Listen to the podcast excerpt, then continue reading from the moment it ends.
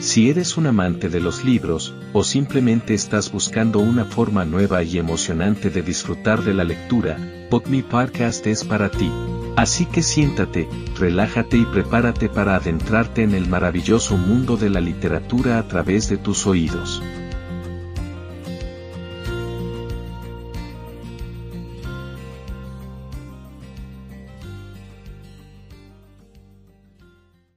Capítulo 14. Ningún sitio al que ir, y ningún sitio al que llegar. La vida o es una aventura, o no es nada.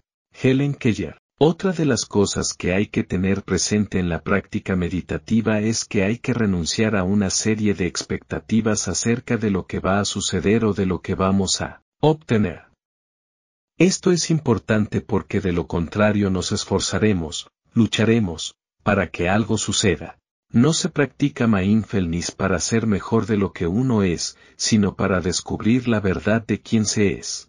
Aunque esforzarse parece muy lógico, es altamente contraproducente porque los esfuerzos mentales que se hagan para ser distinto de cómo se es refuerzan el poder que ejerce la mente dualista sobre nuestras vidas. Esto nos puede extrañar porque estamos acostumbrados a esforzarnos mucho para conseguir cualquier mejora. De alguna manera, el proceso del mindfulness no invita a hacer, sino a dejarse hacer.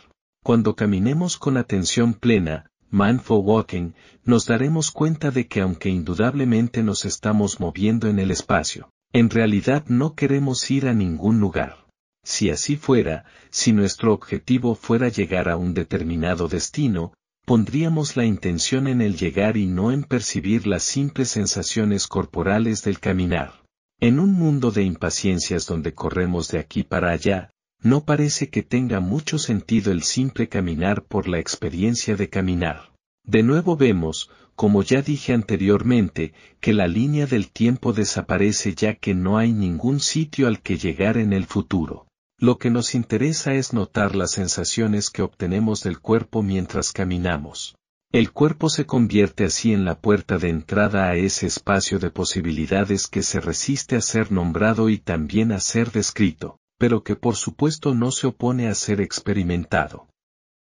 Recordemos que el lenguaje no puede llegar a este lugar y por eso hablamos de experiencias inefables, es decir, de experiencias que pueden ser vividas, pero no descritas. El lenguaje se convierte tan solo y como hemos visto, en ese, dedo que señala a la luna. El mindfulness nos pone en contacto con la dimensión profunda de la existencia donde habitan la alegría imperturbable, la serenidad, la creatividad, la confianza, la sabiduría y la compasión. Para quien no ha entrado nunca en relación con tal dimensión, todo esto de tener en nuestro interior una fuente de semejante grandeza le puede parecer algo absurdo o como mínimo, extraño. La mente dualista, tan acostumbrada a buscar, hacer y provocar, queda desconcertada ante una práctica en la que si bien hay una intención, no hay una búsqueda y en la que tampoco hay un hacer, sino un dejarse hacer. No se trata de alcanzar una meta, sino de facilitar que algo suceda, que algo emerja.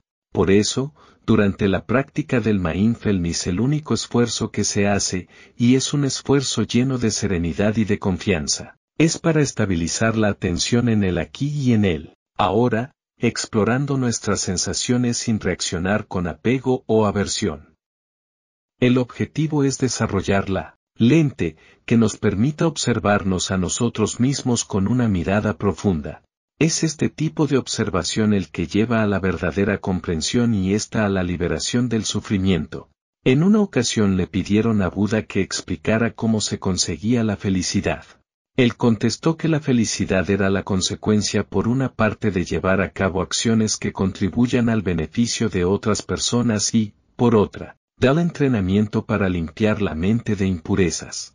La práctica del mindfulness es un camino precisamente para eso, para limpiar esas impurezas que tiene nuestra mente.